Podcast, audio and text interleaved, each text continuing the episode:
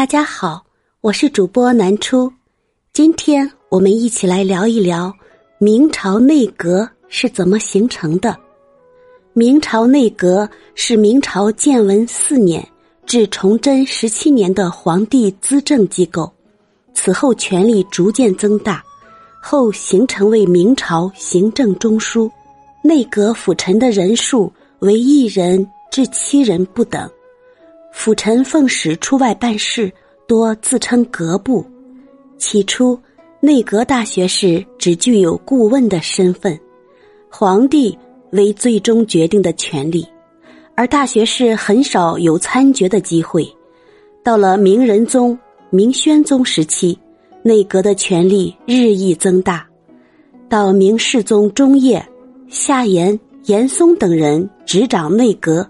地位赫然为真正的宰相，亦可压制六部。那么明朝内阁是怎么形成的呢？从秦始皇统一华夏、建立秦朝，中央政权组织形式就出现丞相这个官职。后面的历朝历代虽然称呼有所区别，但是一直有丞相这个官职，而且赋予他很大的权力。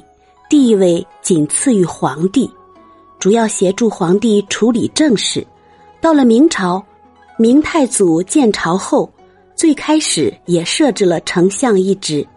后来经过权臣丞相胡惟庸案件之后，朱元璋废除了丞相制度，六部尚书只对皇帝负责，使得皇帝的权力空前的强化，但是也导致了皇帝的朝政负担。急剧增加，朱元璋是个勤政皇帝，还能忍受，后面的接班者可没有这么勤政了，这就势必需要一个机构来承担起丞相这个职位职责来，内阁制度就是在这种背景下诞生的。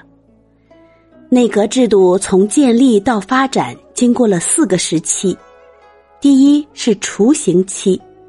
明惠帝朱允文建文四年设置内阁，内阁最初只是负责向皇帝提供咨询的机构。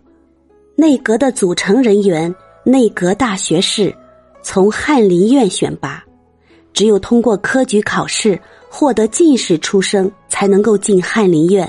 可见内阁大学士都是高素质的人才，而这些大学士只充当皇帝的私人顾问。